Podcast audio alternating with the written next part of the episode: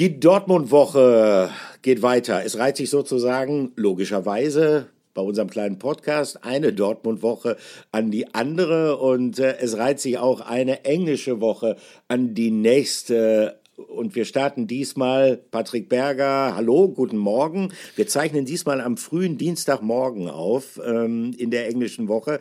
Patrick, äh, wir starten diesmal mit einem Rückblick auf das Wochenende, weil äh, das bietet sich nun wirklich an. Es war ja ein ja, äh, viel beachtetes Spiel, was stattgefunden hat am Samstag im Signal Iduna Park. Und so ein bisschen habe ich das Gefühl, steht ganz Fußball Dortmund, stehen die BVB-Fans und nicht nur die immer noch unter dem Eindruck dieses Klassikers. Diesmal, ich glaube, kann man sagen, war es ein Klassiker, der den Namen von der Dramaturgie her auch wirklich verdient hat, Patrick, oder?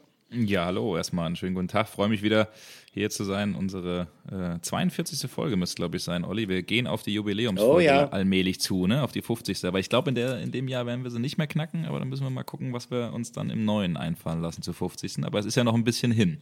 Äh, es ist ja noch ein bisschen hin. Ja, aber auf jeden Fall, wie du es gesagt hast, ähm, das hat äh, den Namen auf jeden Fall alle alle Ehre gemacht. Ähm, krieg in jeder äh, Gruppe, wo BVB-Fans sind, auch äh, Videos geschickt, wie äh, Olli Kahn natürlich bei dem 2 zu 2 auf der Tribüne ausrastet in alter mhm. Olli Kahn Titan-Manier.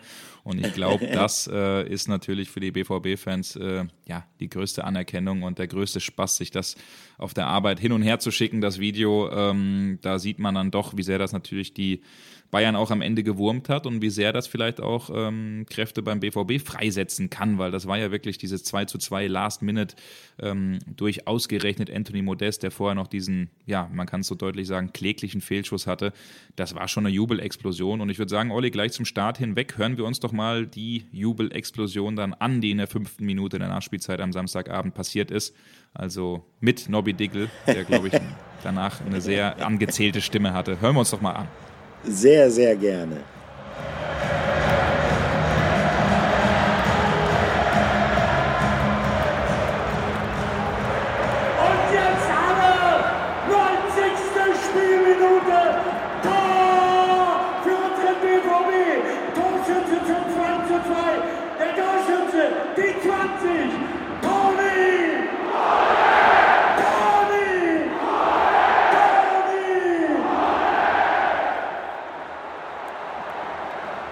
Was für ein emotionaler Ausbruch. Also ich denke, das sind äh, oder das ist einer dieser Momente, an denen man sich noch in Jahren, vielleicht sogar in Jahrzehnten erinnert wird.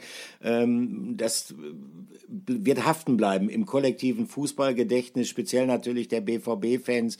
Ähm, da kann man dann sich dran erinnern, vielleicht, wie war es gegen La Coruña in der Champions League, wie war es gegen Malaga in der Champions ja, stimmt, League. Das reiht sich Oder wie ja. war das damals mit äh, Anthony Modest gegen den FC Bayern München? Ne? Wer gibt den Bayern den Rest? Anthony Modest. ähm, das äh, fand, ich, fand ich sehr lustig. Äh, das ging dann schon in der Nacht viral. Ähm, ein findiger BVB-Fan wahrscheinlich ist auf diesen Spruch gekommen. Ja, und dieser Gefühlsausbruch, ähm, den konnte man sehen oben von der Pressetribüne aus. Also alle Ersatzspieler von Borussia Dortmund rannten auf den Rasen. Dann stand Edin Terzic da emotional tief bewegt. Sprechen wir hinten raus noch ein bisschen darüber, beide Arme ausgebreitet und in den Himmel gereckt. Ja, und parallel dazu, du hast es eingangs erwähnt, äh, das Bild von Oliver Kahn auf der Ehrentribüne des Signal Iduna Parks und äh, da war er endlich mal wieder, der Vulkan, der da zum Ausbruch kam. Ähm, der war lange sozusagen verschüttet, seitdem er die Torwandschuhe ausgezogen hat und äh, in die ja etwas distinguierten, äh, gedeckten äh, Farben des Anzugs des Bayern-Vorstandschefs geschlüpft ist. Äh, aber da brach es richtig aus ihm raus. Ähm, ich könnte mir vorstellen, in diesem Augenblick ähm, wird ihm gedämmert sein, dass die zehnte Meisterschaft in Folge für den FC Bayern München, für den erfolgsverwöhnten FC Bayern möglicherweise dann doch kein Selbstläufer wird. Ähm, das wird natürlich auch psychologischen Einfluss auf den weiteren Saisonverlauf haben. Dieses Erfolgserlebnis, dass der BVB sich da wirklich erkämpft hatte in diesem Spiel. Es war ein richtig hart umkämpfter deutscher Klassiker, das muss man sagen.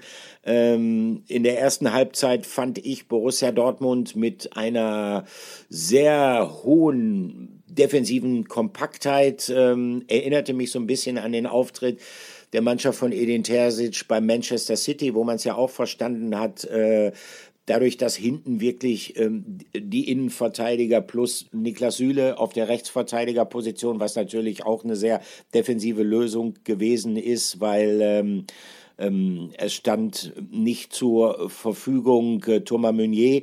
Ähm, und damit hat man es verstanden, die Räume zu schließen, sodass dem Bayern es sehr schwer gefallen ist, sich durchzukombinieren. Emre Can, wie in Manchester und auch in Sevilla im Hinspiel ähm, beim FC Sevilla beim 4 zu 1 Sieg auf der 6 davor, hat die Position sehr gut gehalten. Ähm, und dann ging nicht viel. Die Qualität der Bayern zeigte sich dann doch weil sie halt äh, mit ihrer ersten Möglichkeit in Führung gegangen sind. Ich würde mal interessieren, Patrick, ähm, Führung für den FC Bayern München.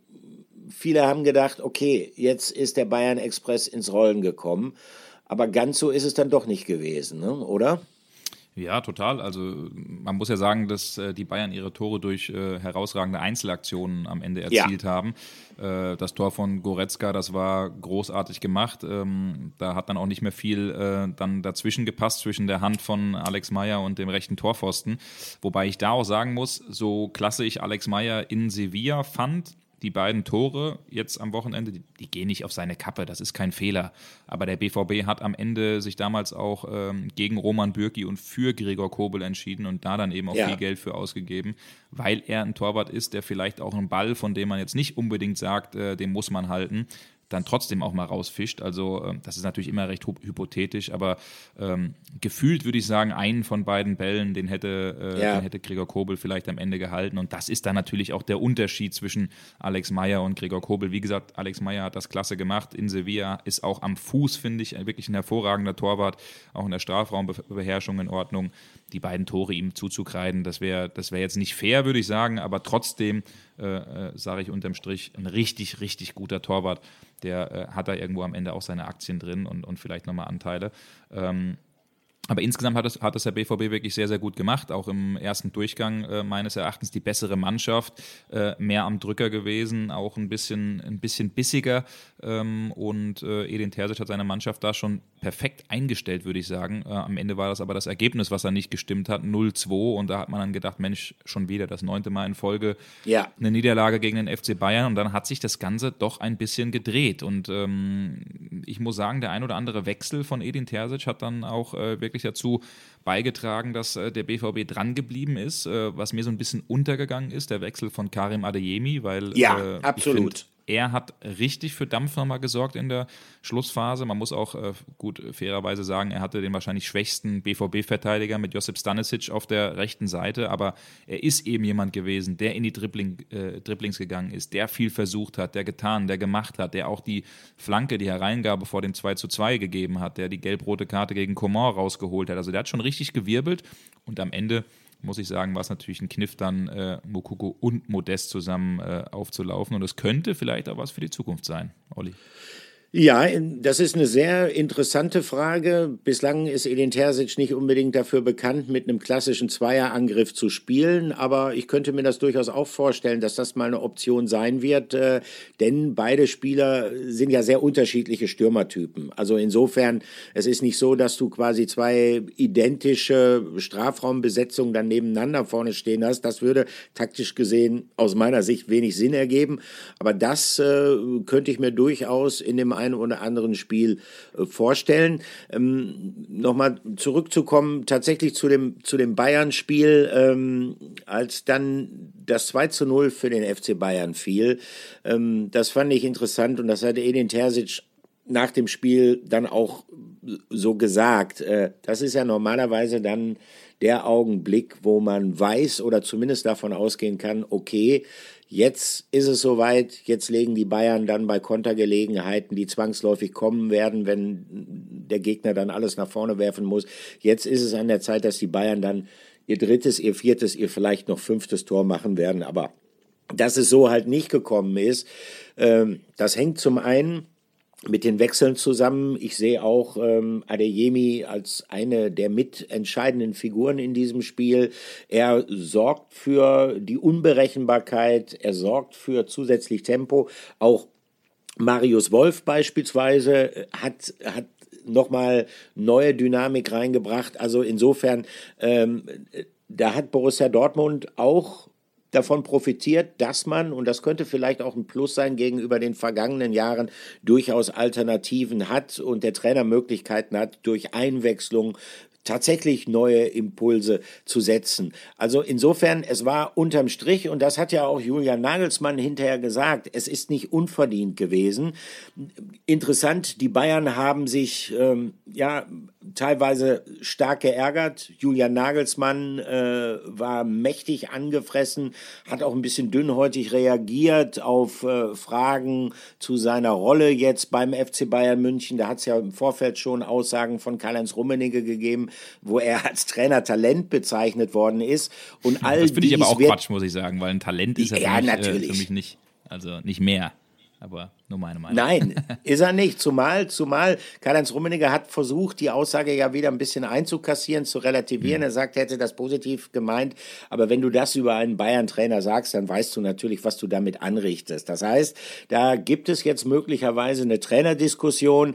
Es entsteht Unruhe und äh, auch Oliver Kahn war ja nach dem Spiel dann noch in der Mixzone, hat auch sehr deutliche Worte gefunden. Also mein Eindruck ist, ähm, dem Bayern ähm, wurde schon bewusst, auch wenn es vorher in dieser Saison für sie ja nicht alles rund gelaufen ist, aber dadurch, dass sie jetzt ein Spiel wie das gegen den BVB verloren, äh, gefühlt verloren haben, das muss man ja mhm. immer dazu sagen, mhm. war ja keine Niederlage, aber dadurch, dass sie es halt nicht gewonnen haben, ähm, wo sie sonst in der Vergangenheit immer auf dem Punkt da waren. Gerade bei diesen wichtigen Spielen dann war mit dem FC Bayern München zu rechnen. Das war diesmal halt in der Form nicht der Fall. Sie haben hinten heraus ihre Linie verloren und auch ein klein bisschen die Nerven verloren. Und ähm, das gibt ihnen schon zu denken. Und das könnte ein Vorteil im Hinblick auch auf die komplette Saison sein für die Konkurrenz. Wer weiß, möglicherweise gibt's wirklich eine spannende Saison dieses Jahr.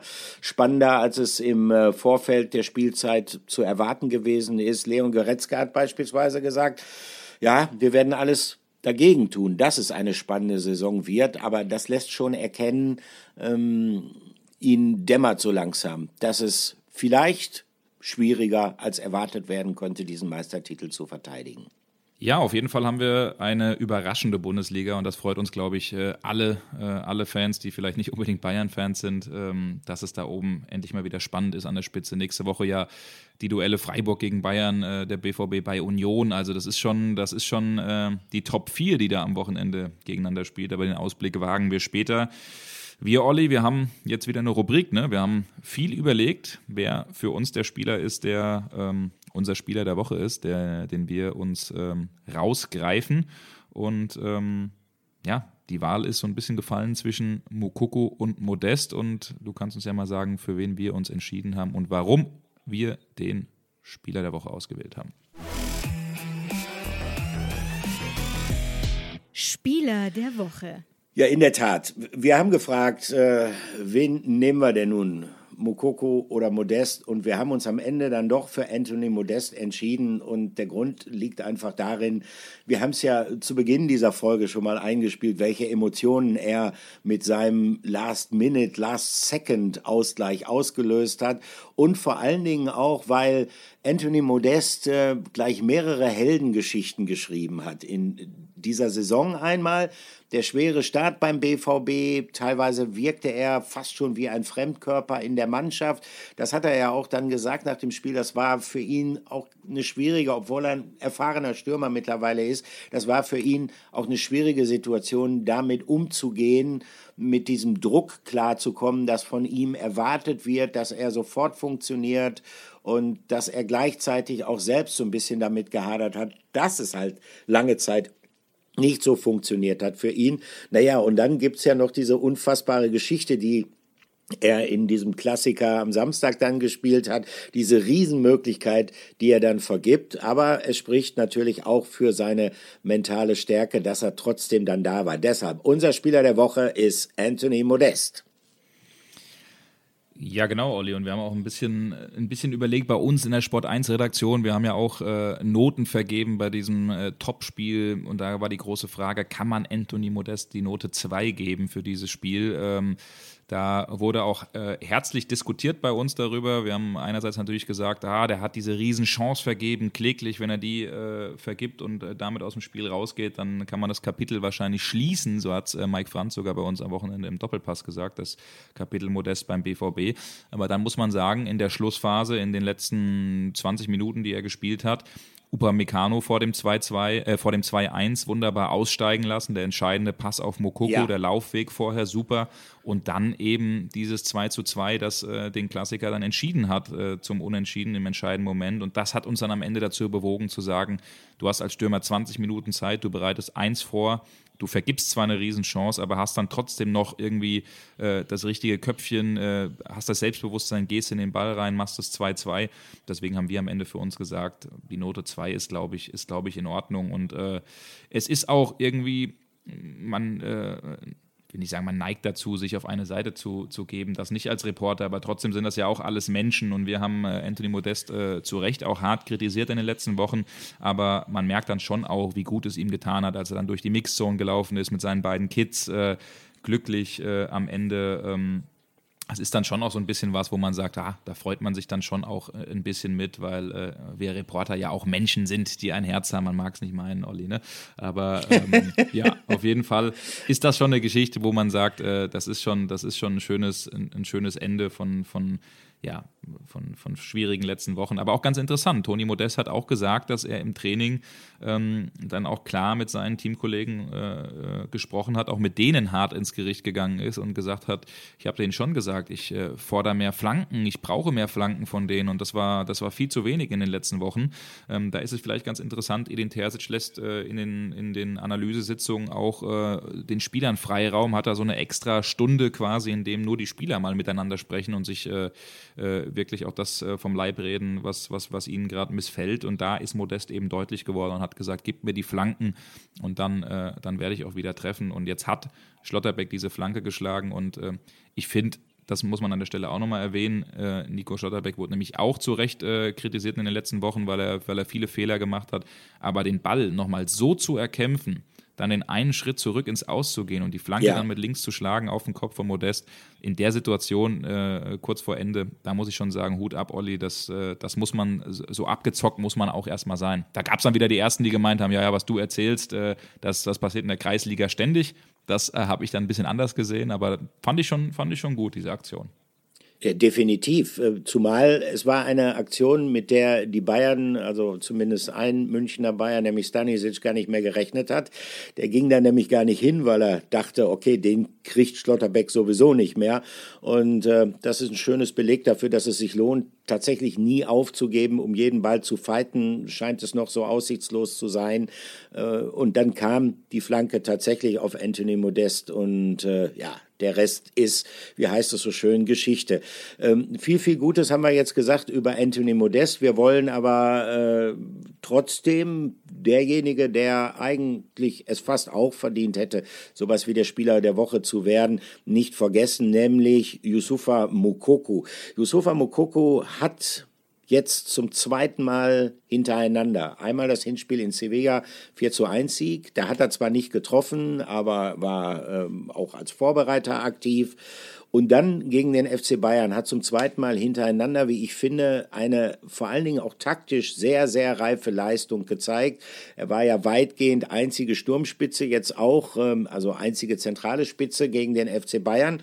Und ähm, er hat sich sehr geschickt verhalten. Damit meine ich jetzt nicht nur die tollen Aktionen, die er gehabt hat, sondern ähm, er ist im richtigen Moment in den Raum gestartet. Er äh, ist im richtigen Moment aus dem Abseits herausgekommen.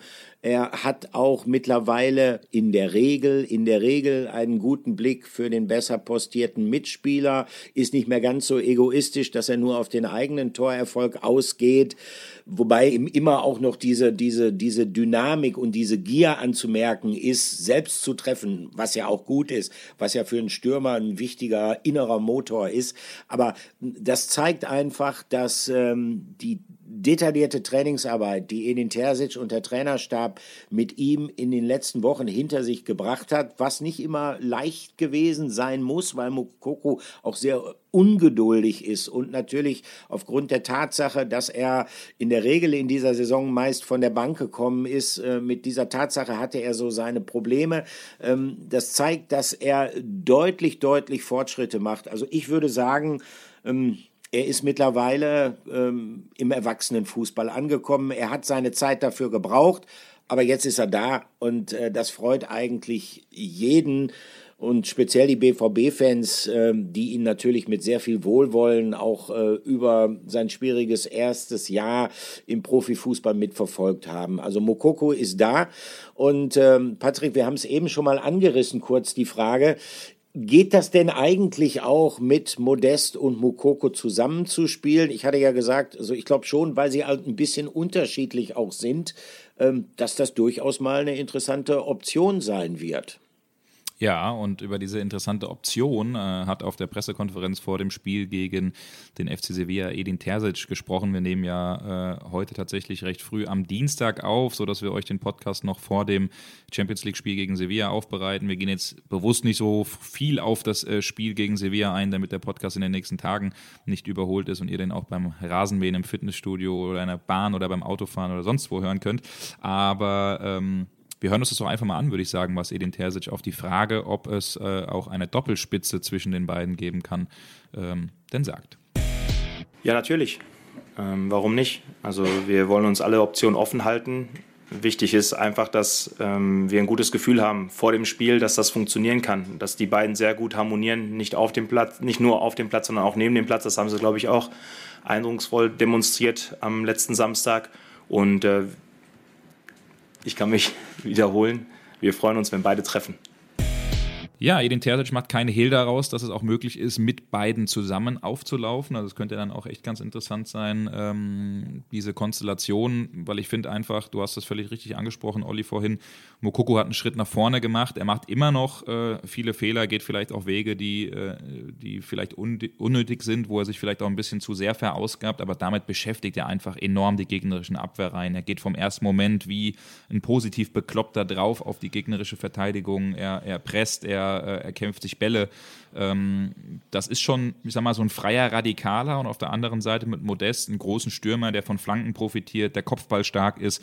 Ähm, das ist, glaube ich, schon oder kann schon auch ein Modell sein, äh, was vielleicht auch die gegnerischen Abwehrreihen ein Stück weit vor Herausforderungen stellt, vielleicht auch ein bisschen, ein bisschen verwirrt, weil man dann am Ende nicht so ganz genau weiß, wie man vielleicht gegen die beiden äh, verteidigen kann. Also ähm, Edin Terzic hat ja auch immer betont, äh, wenn, wenn beide treffen, dann ist er am glücklichsten und äh, das ist natürlich in der Konstellation wahrscheinlich auch äh, am Ende am einfachsten. Also wir werden sehen, was die nächsten Tage und Wochen dann auch äh, hergeben. Äh, vielleicht sieht man es ja schon gegen Sevilla oder dann am Wochenende gegen Union. Wir sind auf jeden Fall äh, gespannt und äh, wollen überleiten zu unserer nächsten Rubrik, Olli. Und äh, ja. zwar war gegen die Bayern, wir sind immer noch in dem Spiel, weil es einfach so wahnsinnig viel äh, hergegeben hat, war natürlich sehr viel los. Ähm, Im Fokus stand der Schiedsrichter, Dennis Eitekin, ein Franke, der gesagt hat, ich bin kein Bayer und deswegen kann ich das Spiel pfeifen, denn der DFB hat erstmals eine Ausnahme Ausnahme gemacht und äh, einen Schiri zu diesem Topspiel geschickt, äh, nicht aus einem Landesverband, sondern aktuell den wohl besten deutschen Schiri mit Dennis Eitekin. Und äh, der stand dann eben, wie es so oft ist als Schiedsrichter, im Mittelpunkt bei einer Aktion Bellingham gegen Davis. Und diese Aktion ist unser Aufreger der Woche. Ja, im Gegensatz zum Spieler der Woche mussten wir beim Aufreger der Woche nicht lange überlegen. Der lag auf der Hand. Äh, es das geht stimmt. um die Szene äh, mit äh, Beteiligung von Jude Bellingham und Alfonso Davis.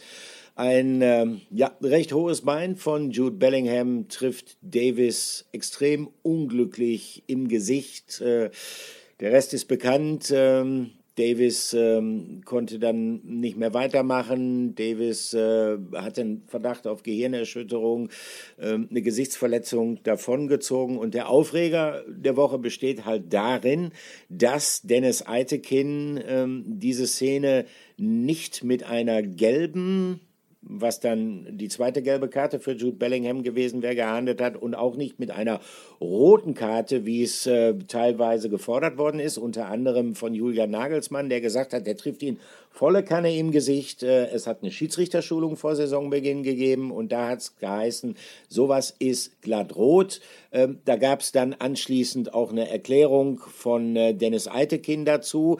Da liegt er falsch. Ähm, der Bayern-Trainer hat Eitekin gesagt, äh, der ja auch zu Gast war im Sport 1 Doppelpass. Ähm, die spannende Frage ist allerdings, ich denke, es herrscht weitgehend Konsens, Rot ist es in dem Fall nicht unbedingt, weil es war halt ein Zweikampf um den Ball. Dabei allerdings hat Bellingham ähm, das Bein relativ hoch. Die Frage ist allerdings, ähm, war es in Ordnung, dass Eitekin in dieser Situation nicht mal gelb gezeigt hat? Ähm, sprich, dass er nicht ähm, Bellingham in dem Fall, weil er ja gelb vorgewarnt war, mit gelb-rot vom Platz geschickt hätte. Tät mich mal deine Meinung interessieren, Patrick. Ja, ich äh, mache das mal ganz äh, strategisch clever und äh, Olli verweist erstmal auf das, was der Schiri selbst gesagt hat, äh, Dennis Eitekin. Den hören wir uns mal kurz an, würde ich sagen, und dann äh, kann ich gerne abnehmen und auf Dennis Eitekin zu sprechen kommen, wie ich die Entscheidung sehe, denn ich habe da ein bisschen eine andere Meinung. Gut, es ist so, ähm, der, die Anfangsphase, die ersten 15 Minuten waren ja sehr intensiv. Äh, Bellingham hat dann eine gelbe Karte bekommen, die, ich sage mal so, es war eine durchaus eine kann-gelbe Karte. Vielleicht äh, in, in, der hat sie bekommen auch im, im, im Zusammenhang, weil in dieser, Szene, in dieser Phase es durchaus hektisch war. Und dann kam diese Szene, ähm, wo er dann in diesem Zweikampf unglücklich den Spieler trifft. Es ist durchaus so, dass ich für mich mir hat so die letzte Überzeugung gefehlt, um, um aus, aus diesen zwei Fouls, die er gemacht hat, eine gelb-rote zu machen. Und das war dann der Grund. Ich kann aber jeden verstehen, wenn man das jetzt separiert und einzeln betrachtet, kann man durchaus auf, äh, auch auf, eine andere, äh, auf ein anderes Ergebnis kommen. Aber in der Situation war es für mich so, dass ich gesagt habe, mir fehlt da noch die letzte, äh, so die letzte Klarheit. Ja, also zunächst einmal muss ich sagen, ich schätze Dennis Eitekin sehr. Ich finde es großartig, dass er, wie so viele andere Schiedsrichter, in den äh, letzten Wochen einen neuen Weg einschlagen, sich äh, dann auch wirklich nach Spielen stellen, ihre Situation, äh, ihre Sichtweise auch schildern, dann auch die Möglichkeit oder die Fairf haben, in den Doppelpass zu kommen, ähm, da dann auch nochmal drüber sprechen, ähm, denn es geht wirklich nicht darum, dass man Schiedsrichter grillt, äh, ganz im Gegenteil, es geht einfach darum, auch äh, deren äh, Einschätzungen zu hören und das finde ich enorm wichtig. Das macht die Schiedsrichter ein Stück weit auch menschlicher, greifbarer und äh, trotzdem muss ich sagen, auch wenn ich Dennis Altekin schätze, ich äh, bin da ein bisschen anderer Meinung. Also ich finde, er hat sehr früh äh, erstmal angefangen mit gelben Karten um sich zu werfen. Ich glaube, in der zweiten Minute war die erste gelbe. Da habe ich noch gesagt, ja. ja. das ist wahrscheinlich als Schiri eine dankende Einladung, da gelb früh zu geben, ein erstes Warnsignal zu senden, hier und nicht weiter.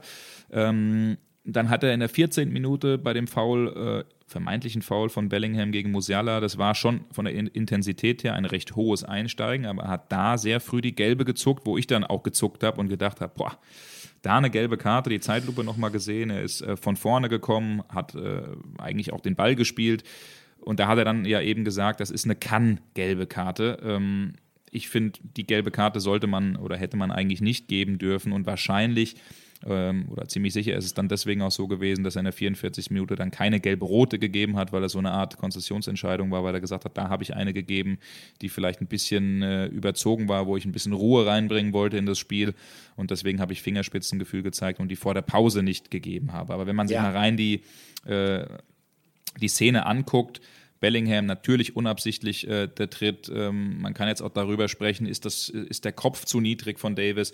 Äh, ich finde in dem Moment nein. Ähm, Bellingham nimmt das äh, ja, ein Stück weit auch billig in Kauf, dass er den Spieler eben trifft und deswegen ähm, hätte sich jetzt am Ende auch keiner beschweren können vom BVB, wenn Jude Bellingham da mit äh, Gelb-Rot vom Platz geflogen ist. Bei den äh, Bayern-Fans war natürlich jetzt sofort der Sündenbock, die haben da auch äh, maßlos überzogen und auf den äh, Jude Bellingham draufgehauen. Er hat sich dann äh, hinterher auch in der Mixzone äh, dann nochmal klargestellt, Jude Bellingham, und hat gesagt, Leute, das war gar keine Absicht. Ich habe mir oder bin auch gerade dabei, mir die Nummer von Alfonso Davis zu besorgen. Da ist er mit einer Schädelprellung dann auch ins Krankenhaus gekommen bekommen ähm, und hat sich auch sofort bei ihm entschuldigt. Also das äh, zeigt dann auch Größe und das zeigt dann auch, dass es keine Absicht ist. Aber unterm Strich finde ich, Gelb-Rot hätte sich beim BVB am Ende keiner beschweren können. Und jetzt bin ich gespannt, Olli, weil ich glaube, deine Meinung ist ein bisschen anders. Hm? Schatz, ich bin neu verliebt. Was?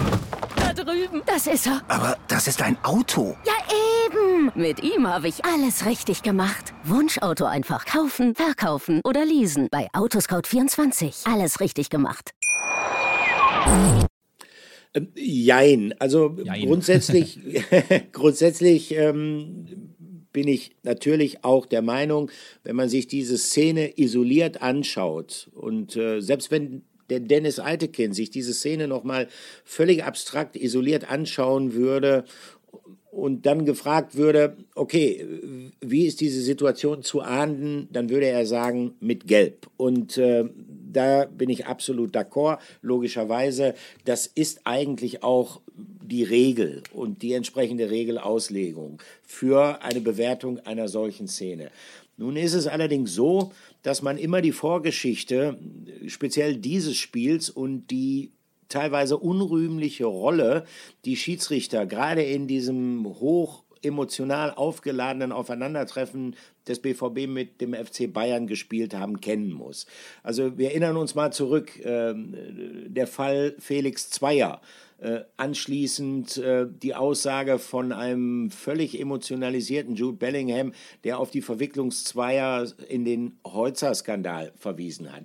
Dann gab es auch beim letzten Aufeinandertreffen wieder Probleme mit dem Schiedsrichter, damals Daniel Siebert.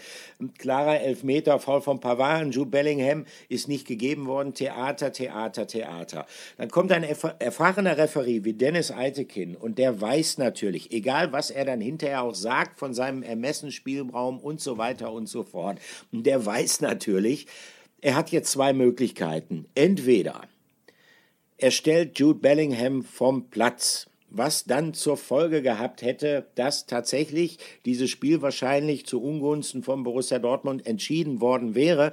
Und es hätte anschließend eine wochenlange Diskussion um diese Szene gegeben. Es hätte eine Diskussion gegeben und sicherlich auch angefacht dann vom BVB, dazu muss man ja kein Prophet sein, ähm, über die vielleicht fehlende Qualität der deutschen Schiedsrichter. Oder aber die andere Möglichkeit ist, er lässt da sozusagen Gnade vor Recht ergehen und äh, weiß, okay, es gibt eine Aufregung der Bayern, je nachdem, wie das Spiel ausgeht. Wenn die Bayerns gewonnen hätten, wäre die Aufregung wahrscheinlich gar nicht so groß gewesen.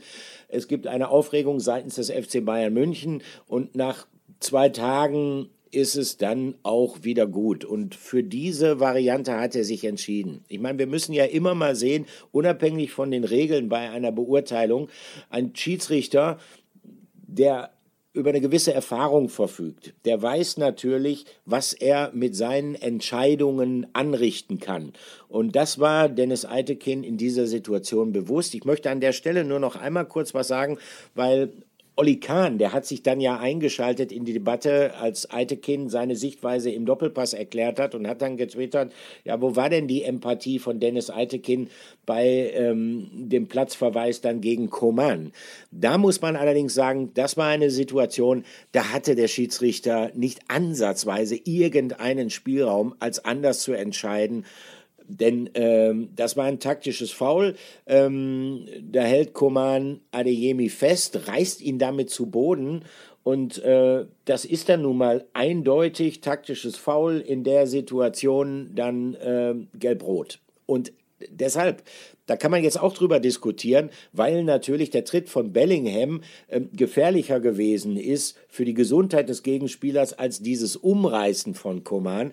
Aber in der Situation sind die Regeln ganz klar, da gibt es keinen Spielraum. Also das ist meine Sichtweise der Situation. Mhm.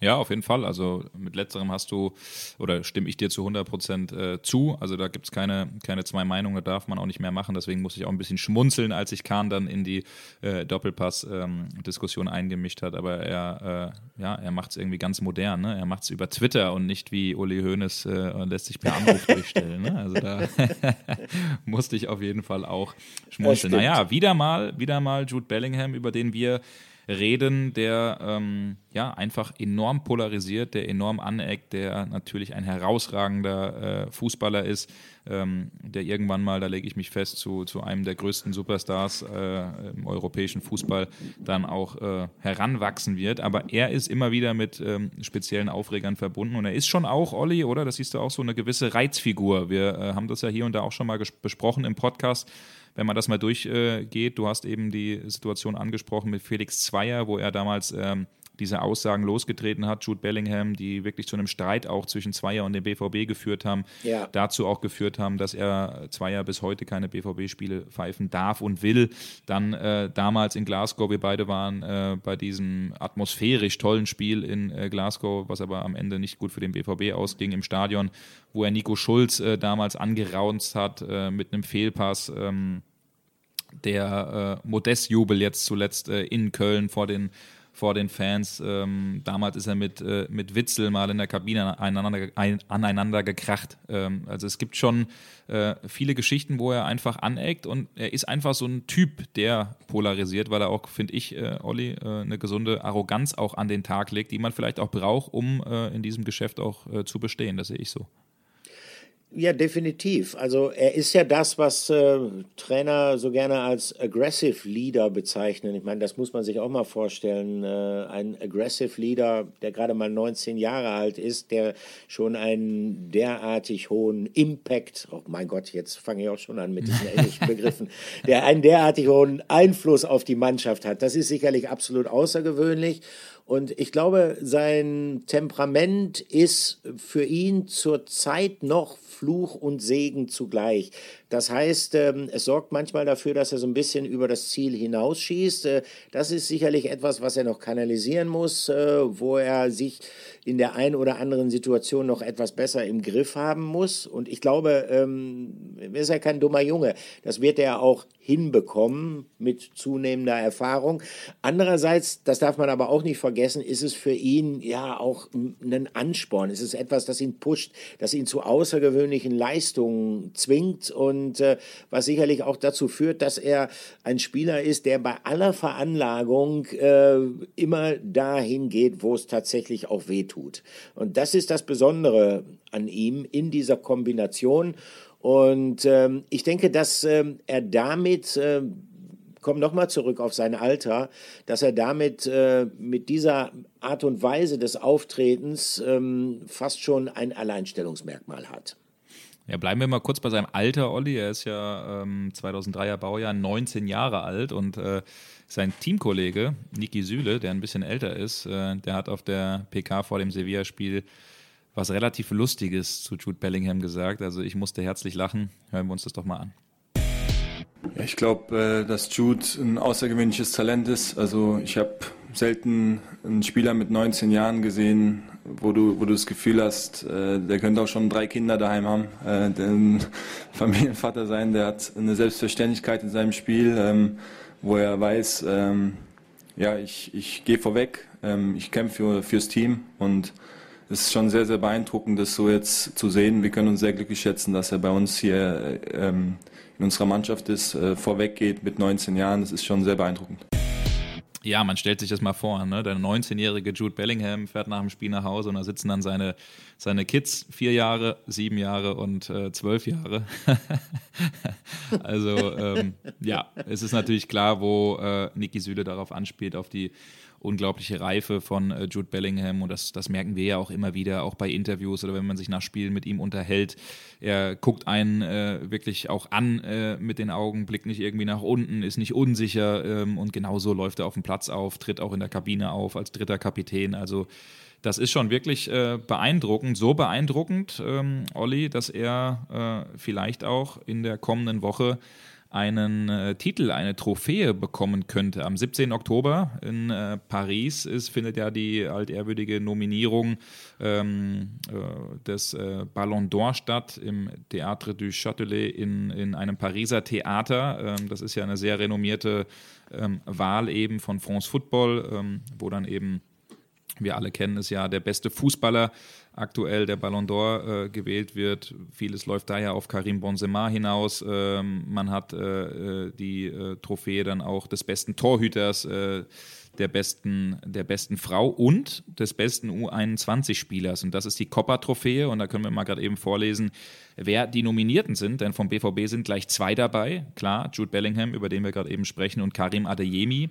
Ähm, von den äh, Bayern sind dabei Rhein Gra äh, Gravenberg, Jamal Musiala, von äh, RB Leipzig, Josko Guardiol, Leverkusen, Florian Wirz, ähm, dann von Real Madrid Eduardo Camavinga, von Barcelona ist mhm. es Gavi, von Paris Saint-Germain Nuno Mendes und von Arsenal Bukayo Saka. Also zehn Nominierte, alle in einem Top-Alter, alle äh, hätten es ein Stück weit auch ähm, verdient und was wir so rausgehört haben, ähm, sind da durchaus gute Chancen für Jude Bellingham, dass er diesen Ballon d'Or, diese Trophäe gewinnen kann. Seine größten äh, Konkurrenten, und die können wir ja mal so ein bisschen beleuchten, das sind äh, Gavi, Kamavinga und eben Jamal Musiala. Ähm, diesmal ist eine kleine Änderung dann auch vollzogen worden bei diesem Award. Es ist äh, diesmal so, dass nur ähm, Leute von oder Journalisten äh, von den ersten 100 ähm, Ländern oder Nationen der FIFA-Weltrangliste wählen können. Also ähm, alles, was dahinter ist, ist äh, eben nicht mehr, nicht mehr erlaubt. Ähm,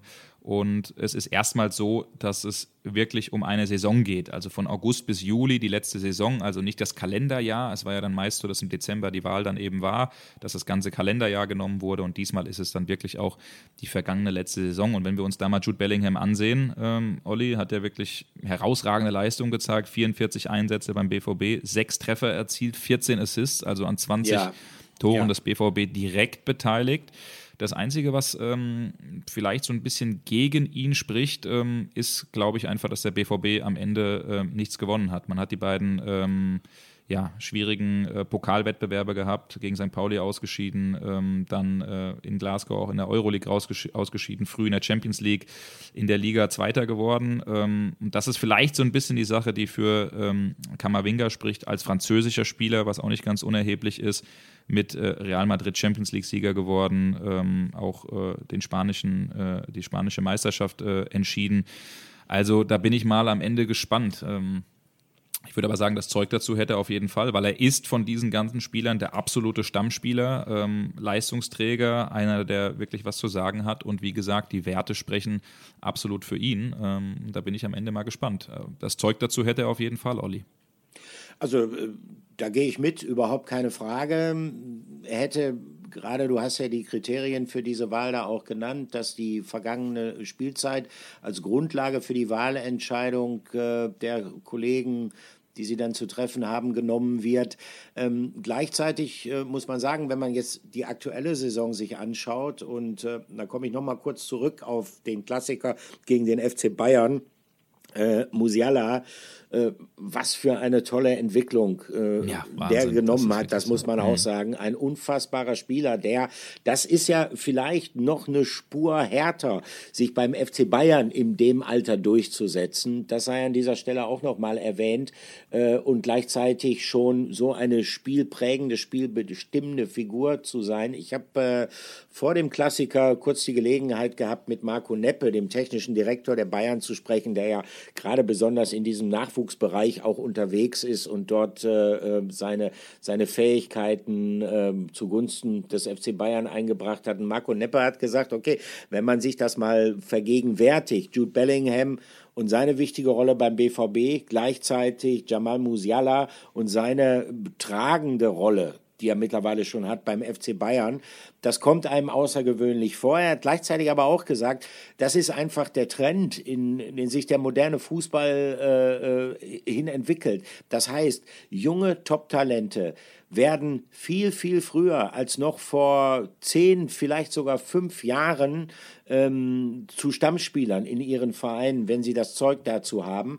Und ähm, er meinte auch, ähm, es wird noch weitere äh, solcher jungen Stammspieler geben, die in den nächsten Jahren dazustoßen werden. Ich meine, Karim Adeyemi beispielsweise ist ja auch äh, jetzt in der Verlosung bei, bei, bei dieser Wahl und gleichzeitig ähm, haben die Bayern mit Tell ein, ein hoch Talent ja auch noch in der Hinterhand, von dem viele schon sagen, das ist ein bisschen unverständlich, dass er beispielsweise jetzt gegen den BVB äh, nicht sogar von Anfang an gespielt hätte, weil er halt vielleicht am ehesten noch in der Lage ist, auch so eine klassische Strafraumbesetzung, äh, die den Bayern ja schon gefehlt hat, äh, abzugeben.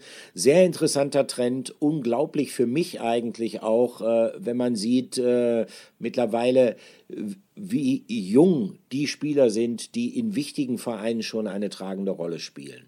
Mhm. Ja, das kann man auch absolut nur unterstreichen. Musiala ist wirklich eine Augenweide. Die Saison jetzt schon sieben Treffer und acht Vorlagen. Also da ja. wächst wirklich ein herausragendes Talent äh, an. Ähm, Hätte es natürlich auch verdient, äh, diese Trophäe, die Copper-Trophäe zu gewinnen. Letzte Saison war aber noch nicht so kompletter Stammspieler. Vielleicht genau. ist das, äh, ne? Also ich glaube am Ende so das Gefühl, äh, Bellingham, Gavi oder Kamavinga, das werden wahrscheinlich die drei sein, die das Ding äh, in Paris ähm, holen werden. Ähm, mal gucken, so wie es aussieht, bin ich dann nächsten Montag auch dort vor Ort mit dem Kollegen Kerry Howe. Also ich werde die Lackschuhe auspacken, Olli, und äh, das Sakko überstreifen. Und dann bin ich mal wieder gespannt, was deine äh, Style-Kritik, ich kann mich noch erinnern, als ich aus Monaco zurückkam, wo ich dieses Sakko, Sakko den Rollkragenpulli ja. anhatte. Ne? Also mal gucken, was du dann sagst. Ja, ja, da, ich fühlte mich, damals fühlte ich mich nur erinnert, ich weiß nicht, dafür bist du wahrscheinlich zu jung. Kennst du das noch von Udo Lindenberg im Sakko nach Monaco? Im Sa ja, ja, ich kenn's, also klar, war nicht meine Zeit, aber ich kenn's. Gut, okay. Ja, ich bin in der Tat ja. gespannt, äh, was äh, dein äh, begehbarer Kleiderschrank dann für dich bereithält für den Ausflug nach Paris. Äh, kommen wir mal auf einen Spieler, ähm, für den äh, diese Auszeichnung altersmäßig äh, jetzt nicht mehr in Frage kommt, der aber gleichzeitig auch bei Borussia Dortmund, äh, obwohl er neu ist, eine sehr gute Entwicklung genommen hat. Äh, an dieser Stelle, Patrick, äh, du hast mit ihm gesprochen, mit Niklas Süle. Hier kommt unser Interview der Woche. Wie erleichtert sind Sie nach dem 2-2? Hat sich so ein bisschen angefühlt wie ein Sieg draußen mit den Fans? Ja, am Ende von dem Spielverlauf her natürlich. Ich denke, dass wir in der ersten Hälfte ein sehr, sehr gutes Spiel gemacht haben. Äh, unglücklich irgendwie äh, zurückgelegen haben, uns gegenseitig in der Kabine angeschaut haben und nicht wussten, wieso wir jetzt 1-0 zurückliegen. Ähm, wir hätten ein, zwei Situationen besser ausspielen müssen nach vorne, hatten aber, finde ich, die besseren Chancen in der ersten Hälfte. Dass Bayern dann mit den Wechseln äh, unglaubliche Qualität dazu bringen kann, das ist uns bewusst. Das ist eine der besten Mannschaften in Europa und ähm, mussten wir ein bisschen so hart arbeiten. Ähm, und am Ende natürlich, wie gesagt, in der letzten Minute des 2-2, das fühlt sich natürlich dann an wie ein Sieg. Haben Sie so ein bisschen mitgefiebert auch mit Toni Modest? Der hat ja diese Großchance gehabt, die wahrscheinlich in jedem Saisonrückblick gelandet äh, ist und dann war er einfach zur Stelle im entscheidenden Moment. Ja, Toni hat es jetzt auch nicht so ganz einfach gehabt hier die ersten Wochen. Äh, ich denke, dass äh, und ich kenne ihn schon lange. Ähm, ist ein super Typ, ein Top-Stürmer, hat sich das sehr zu Herzen genommen, hat jetzt zweimal draußen gesessen und eine super Reaktion gezeigt kämpft immer, haut sich im Training rein und ähm, freut mich sehr, dass er das zweite gemacht hat. Hand aufs Herz, wie besonders war das Spiel für Sie heute? Sie sind ja auch hierher gekommen, um den Bayern irgendwann mal ein Schnippchen dann auch zu schlagen. Ja, äh, das ist äh, für mich persönlich natürlich äh, vielleicht ein besonderes Spiel gewesen, weil ich auf sehr, sehr viele Kollegen äh, getroffen habe, mit denen ich zusammengespielt habe, fünf Jahre lang. Und wir alles gewonnen haben, was man gewinnen kann. Dass es dann nicht so einfach an einem vorbeigeht, ist natürlich klar. Aber ich bin Spieler von Dortmund, stolzer Spieler von Dortmund und ähm, bin sehr, sehr froh, dass wir das noch, äh, sage ich mal, nicht gedreht, aber einen Punkt hier daheim gelassen haben. Vielen Dank und viel Erfolg noch. Gerne. Danke. Ja, das war Niklas Süle im Gespräch mit Patrick Berger. Und äh, Niklas Süle ist jemand, ähm, also das wird für mich schon sehr, sehr deutlich, der maßgeblich dafür verantwortlich ist, dass Borussia Dortmund äh, gerade in der Defensive, speziell in der Innenverteidigung, einen Qualitätssprung gegenüber der vergangenen Saison gemacht hat. Einmal, weil er selber sehr gut performt, zum anderen, weil er natürlich auch, gemeinsam auch mit äh, Nico Schlotterbeck, der ebenfalls neu zum BVB gekommen ist, dafür sorgt, dass da eine neue Dynamik entstanden ist, dass da Konkurrenzkampf entstanden ist. Durch diesen Konkurrenzkampf wird auch Mats Hummels nochmal gekitzelt, äh, Spitzenleistung zu bringen, nachdem der ja eine eher schwache vergangene Saison gespielt hatte. Das ist das eine. Das andere ist, ähm, ich halte ihn schlicht und ergreifend ähm, aufgrund seiner Fähigkeiten. Also ist ein unheimlich geschickter Zweikämpfer. Er versteht es äh, wirklich hervorragend, seinen, seinen großen, starken Körper gut einzusetzen. Ihm gelingt es fast immer, zwischen Ball und Gegenspieler zu kommen. Und dann ist es für den Stürmer fast unmöglich, noch ans Spielgerät irgendwie heranzukommen. Äh, er ist stark im Spielaufbau, auch wenn jetzt diese Rechtsverteidigerposition, auf der er da, war er eher eine Verlegenheitslösung, begonnen hat, nicht unbedingt die ist, wo er seine Stärken am besten einbringen kann. Ich war am äh, Sonntag dann zu Gast äh, bei dem Fußballtalk von Sky 90. Äh, da war auch Lothar Matthäus und Lothar Matthäus ähm, der hat sich fast schon festgelegt. Der hat gesagt, für ihn heißt die Innenverteidigung der Nationalmannschaft bei der Weltmeisterschaft Niklas Süle und Antonio Rüdiger. Würdest du da mitgehen? Patrick? Ähm, ja, da würde ich auch auf jeden Fall mitgehen. Also das ist für mich zurzeit das äh, stabilste und ähm, ja, also gehe ich auf jeden Fall ganz klar mit.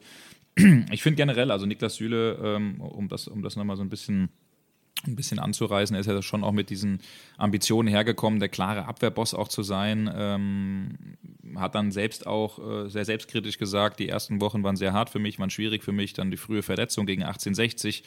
Dann äh, ist er ja auch mit dem ein oder anderen Fitnessproblemchen zurückgekommen. Ähm, das finde ich übrigens äh, auch äh, ähm, sehr gut, sehr selbstbewusst, wie er das Ganze wegmoderiert. Die Kritik der Leute, die, die eben äh, behaupten, er sei nicht fit genug, die lässt er äh, ja, so einfach abprallen äh, wie, die, wie die Verteidiger aktuell. Ähm, also das, äh, das äh, haben auch die Kollegen der Ruhrnachrichten so geschrieben, da muss ich schmunzeln bei dem Satz. Ähm, ja, auf jeden Fall ähm, schickt er sich an, dieser, dieser Abwehrboss zu werden. Er ist eine andere Form von Abwehrboss. Jetzt, jetzt keiner, der ähm, schon einer, der auch viel, viel Späße macht im Training, der so ein bisschen der Kumpeltyp ist. Er ist jetzt vielleicht nicht der krasse Leader äh, in der Kabine, das sind dann andere, aber er ist einfach äh, auf dem Platz einer, der, der, äh, vorangeht, ähm, der, der auch viel kommuniziert und äh, deswegen ist es am Ende ein Transfer vom BVB, der, der sehr clever war und ähm, diese Fitnessgeschichten, die werden ja so ein bisschen auch aus München äh, geschossen. Ich glaube, da ist man einfach nicht ganz so happy, dass er am Ende ablösefrei gegangen ist. Aber das ist nur meine Interpretation. glaube ich auch, glaube ich auch. äh, denn äh, Niklas Süle ist äh, schon ein Faktor, auch mit seiner Erfahrung, mit der Ruhe, die er dann ausstrahlt, gerade auch in, in, in brenzlichen Spielen, in großen Spielen, in Spielen, wo die Drucksituation besonders hoch ist. Also ich glaube, für ihn, der bei Bayern ja auch so ein bisschen umstritten war, wo immer mal gemäkelt worden ist an ihm und auch für den BVB, ist dieser Wechsel wirklich eine Win-Win-Situation. Und äh, die nächsten Aufgaben warten auf ihn, auf Niklas Süle und auf Borussia Dortmund, äh, auf die Bayern übrigens auch. Äh, das ist ja auch so irre. Es kommt am Sonntag, Patrick, äh, zu Spitzenspielen in der Fußball-Bundesliga. Ja, ich weiß nicht, ob man äh, mit denen hat so rechnen können. Also der BVB tritt, äh, das wissen natürlich alle Anhänger von Borussia Dortmund, bei Union Berlin an und äh, der FC Bayern spielt gegen den SC Freiburg. Ähm, hast du dich mittlerweile eigentlich daran gewöhnt, dass ähm, Union Berlin und der SC Freiburg Spitzenmannschaften sind? um ehrlich zu sein, noch nicht so wirklich. Ähm, mhm. die, die Freiburger, auch Union, beide machen das einfach extrem gut. Sie haben ein ruhiges Umfeld. Die Medienlandschaft ist äh, ver vergleichsweise sehr, sehr ruhig. Also ich bin da schon manchmal überrascht, wenn ich äh, in Freiburg bin, dann nehme ich mir immer ganz gerne die Badische, äh, die Badische Zeitung. Dann ist dann irgendwie so ein Einspalter. Äh, ja, Freiburg ist gerade Tabellenführer, wo ich mir denke, boah, wenn der BVB Tabellenführer ist oder die Bayern oder sonst wer, dann, äh, dann, dann ist da einfach viel, viel mehr los. Das ist natürlich der große Vorteil, den man in, äh, dort hat in den, in den beiden Regionen, auch in Köpenick. Ähm, ja. Das ist schon alles eine sehr verschworene Gemeinschaft und ähm, ja, also warum sollten die das, äh, ich spreche jetzt nicht vom ganz großen Ding Meister werden, aber warum sollten die nicht äh, wirklich bis zum Schluss ziemlich weiter oben stehen? Äh, die haben eine gute Mannschaft, die sind äh, stabil. Ähm, es ist natürlich am Ende trotzdem eine ziemlich große Überraschung, dass es diese beiden Vereine sind. Bei Freiburg finde ich es nicht ganz so überraschend, weil ich einfach finde, dass es echt eine, eine, eine gute Truppe ist, die einfach, ähm, da wächst halt was Ordentliches heran. Ähm, bei Union bin ich doch ein bisschen überrascht, weil ich äh, die Mannschaft ähm, nicht so stark finde, dass man, dass man so weiter oben ist. Geraldo Becker ähm, ist zurzeit der absolute Topscorer. Das, das ja. überrascht mich dann auch ein wenig, aber ähm, ja, es ist am Ende natürlich schon überraschend. So ganz habe ich mich noch nicht dran gewöhnt. Ähm, mal gucken, wie es am Wochenende aussieht. Da sind es ja die beiden oder die, ja, die beiden Knallerspiele, das muss man schon so ganz klar sagen. Am Sonntag ähm, freue ich mich ganz besonders drauf und bin gespannt, ob es da dann neue Tabellenführer gibt.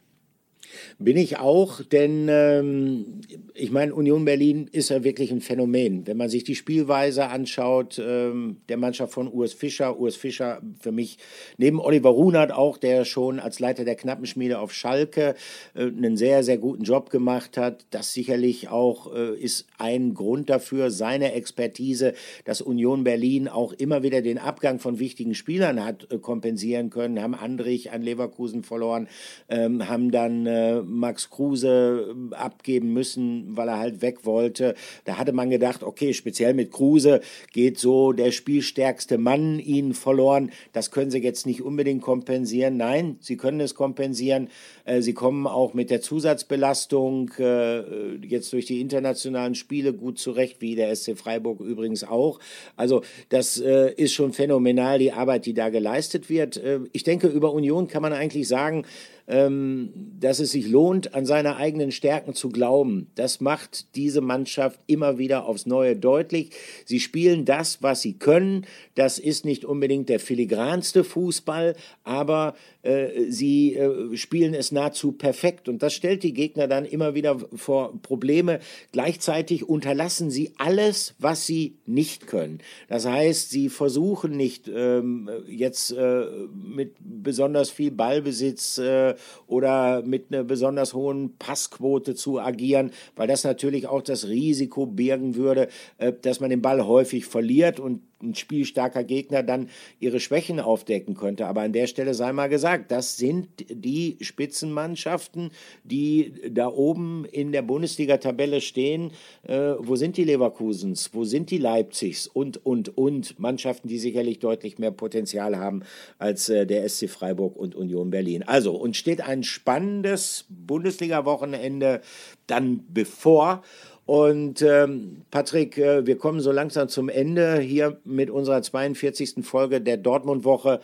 Und an dieser Stelle, und das war uns beiden eigentlich recht wichtig, wollten wir nochmal betonen, äh, ja, wie viel Respekt ist fast schon ein zu schwacher Ausdruck, aber wie viel Hochachtung äh, es uns auch als Kritikern abverlangt, wie Edin Terzic durch diese vergangene Woche gegangen ist, trotz ähm, eines schweren Verlustes, den er ja wirklich zu beklagen hatte. Mittlerweile dürfte es ja jeder mitbekommen haben, äh, sein Vater ist verstorben und äh, äh, also das hat mich schon, ich musste diese schmerzliche Erfahrung auch machen, ist mittlerweile sieben her, sieben Jahre her und äh, das hat mich persönlich schon sehr, sehr betroffen gemacht und ich sage ganz ehrlich, äh, ich wäre nicht in der Lage gewesen, in, in den Tagen unmittelbar danach äh, meinen Job so gut zu machen, wie ihn Edin Terzic in den vergangenen Tagen gemacht hat. Ja, total. Also das ist schon, schon wirklich sehr äh, beachtlich. Das ist schon irgendwie auch verrückt, wenn man sich dann überlegt, man hat ihm unter der Woche in Sevilla auf der Pressekonferenz, Fra äh, Pressekonferenz Fragen gestellt, jetzt auch nach dem Spiel in, äh, in äh, Dortmund gegen Bayern und dann denkt man sich selbst manchmal, mit, was du den jetzt eigentlich gerade eben, ne, komm, ja. klingt jetzt blöd, aber belästigt hast, was du denn gerade für Fragen gestellt hast. Äh, es gibt, der hat gerade eigentlich viel, viel äh, Wichtigeres. Ähm, wahrscheinlich ja, hat das ja. auch ein bisschen gebraucht, um sich am Ende ähm, abzulenken von der ganzen Geschichte. Also da kann man wirklich nur sagen, äh, Hut ab. Am Wochenende sind dann alle Emotionen nochmal rausgekommen. Ähm, ich habe Ihnen dann auch nochmal mein äh, tiefstes Beileid ausgesprochen, ihm und der ganzen Familie, dass sie da ähm, ja, gut zusammen durchstehen, die ganze Geschichte und äh, das am Ende gut äh, verkraften. Ich glaube, ihm hilft es natürlich auch die ganze BVB-Gemeinschaft, die ähm, hinter ihm steht, die auch hinter der Familie steht und, äh, und da einfach ähm, ja, mit dabei ist. Ähm, man muss natürlich auch noch mal ein bisschen äh, drüber sprechen. Das war uns beiden auch ähm, wichtig, ähm, weil viel Kritik auch auf die Medien eingeprasselt ist, dass äh, am Ende trotzdem darüber berichtet wurde, dass ähm, der Papa von Edin verstorben ist. Man muss dann schon auch an der Stelle sagen, viele von uns, äh, kann da auch uns beide äh, zumindest nehmen, wir wussten von dieser Geschichte, wir haben diese Geschichte bewusst ähm, dann nicht gemacht, weil Edin Terzic eben auch gesagt hat, er möchte, dass es privat bleibt, er möchte nicht darüber sprechen als dann eben in der Iserlohner Zeitung ähm, diese Traueranzeige aufgetaucht ist. Ähm, das ist ein sehr schwieriger Fall. Damit ist es dann nämlich ähm, öffentlich geworden. Auch Edin selbst hat ja dann da ähm, mehr oder weniger ja nicht unterschrieben, aber stand dann auch äh, mit da ähm, äh, unter dieser Anzeige. Und das ist dann natürlich eine Geschichte als Person der Öffentlichkeit, der äh, nach einem Fußballspiel, wo weit über 200 äh, Länder zugucken, ähm, dann äh, in Tränen ausbricht nach einem Jubel, dann selbst auch sagt, dass es nicht einfache Wochen ist und er nicht äh, darüber oder eine einfache Woche war, nicht darüber sprechen möchte. Damit ist das Thema natürlich für viele Leute draußen interessant. Und uns haben auch viele gefragt, wisst ihr, was los ist? Ähm, hoffentlich nicht Schlimmes. Also das ist schon eine Geschichte, die die Leute interessiert und spätestens dann, ja. so haben wir uns dann bei Sport 1 entschieden, als diese Anzeige öffentlich da war, damit in der Zeitung stand, ähm, dass wir dann zumindest auch äh, in dem gebührenden Respekt dann darüber sprechen. Das war mir an der Stelle nochmal wichtig, weil es dann sehr schnell heißt, ähm, ja, ihr habt irgendwie keinen äh, Respekt, ihr berichtet trotzdem darüber. Das ist schon immer ein bisschen auch eine, eine, eine äh, Grauzone, auch ähm, wie ja, man mit äh, solchen Geschichten umgeht. Nicht ganz einfach, aber zumindest war uns das wichtig, dass wir ähm, sehr wohl abwägen, was man macht und was man nicht macht. Ja, natürlich. Das ist dann in dem Fall äh, als Journalist, da ist der Job wirklich auch nicht einfach. Da steht man dann manchmal auch vor schwierigen Fragen. Äh, das ist dann natürlich auch eine Gratwanderung und äh, ich denke, ähm, dabei lassen wir das Thema jetzt auch bewenden und ähm, zum Schluss nochmal ähm, an dieser Stelle der ausdrückliche Wunsch von uns beiden, äh, viel Kraft, Edin Terzic, äh, für die kommenden Tage. Wie gesagt, ich kenne es aus eigener Erfahrung. Das wird nicht so einfach. Das kann man auf jeden Fall, auf jeden Fall so sagen. Dann äh, drücken wir die Daumen, dass es äh, zumindest zwei Siege gibt ähm, für Edin, für die ganze Family, dass die Mannschaft wahrscheinlich auch ein bisschen für ihn spielt. Rückblickend auch nochmal die Szene von Jude Bellingham. Wir haben lange über ihn gesprochen. In Sevilla, jetzt weiß man auch warum, äh, ist nach dem Treffer sofort zu ihm gerannt. Also das ist dann auch so eine Sache, wo man sich gefragt hat, was war da eigentlich los? Jetzt weiß ja. man's.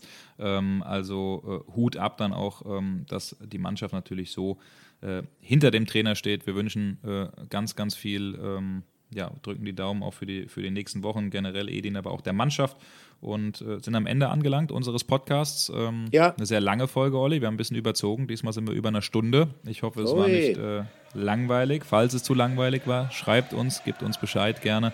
Ähm, dann versuchen wir das zu ändern. Ihr wisst ja, wo ihr uns findet und äh, der Olli, irgendwann kriegt das auch hin, dass er irgendwo auf Social Media auftaucht. Noch ist es, glaube ich, nicht passiert. Ne? Mal gucken, vielleicht noch in diesem Leben. also, in diesem Sinne. Euch eine gute Woche. Ciao, ciao. Bis dann, ciao.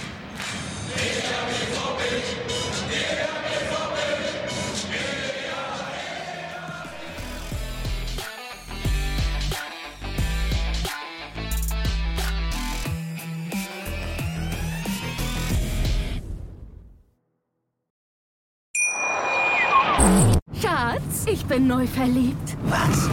Da drüben. Das ist er. Aber das ist ein Auto. Ja, eben. Mit ihm habe ich alles richtig gemacht. Wunschauto einfach kaufen, verkaufen oder leasen. Bei Autoscout24. Alles richtig gemacht.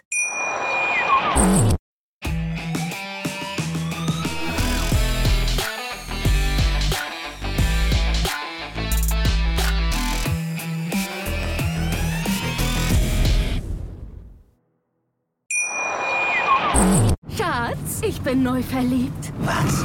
Da drüben. Das ist er. Aber das ist ein Auto. Ja, eben. Mit ihm habe ich alles richtig gemacht. Wunschauto einfach kaufen, verkaufen oder leasen. Bei Autoscout24. Alles richtig gemacht.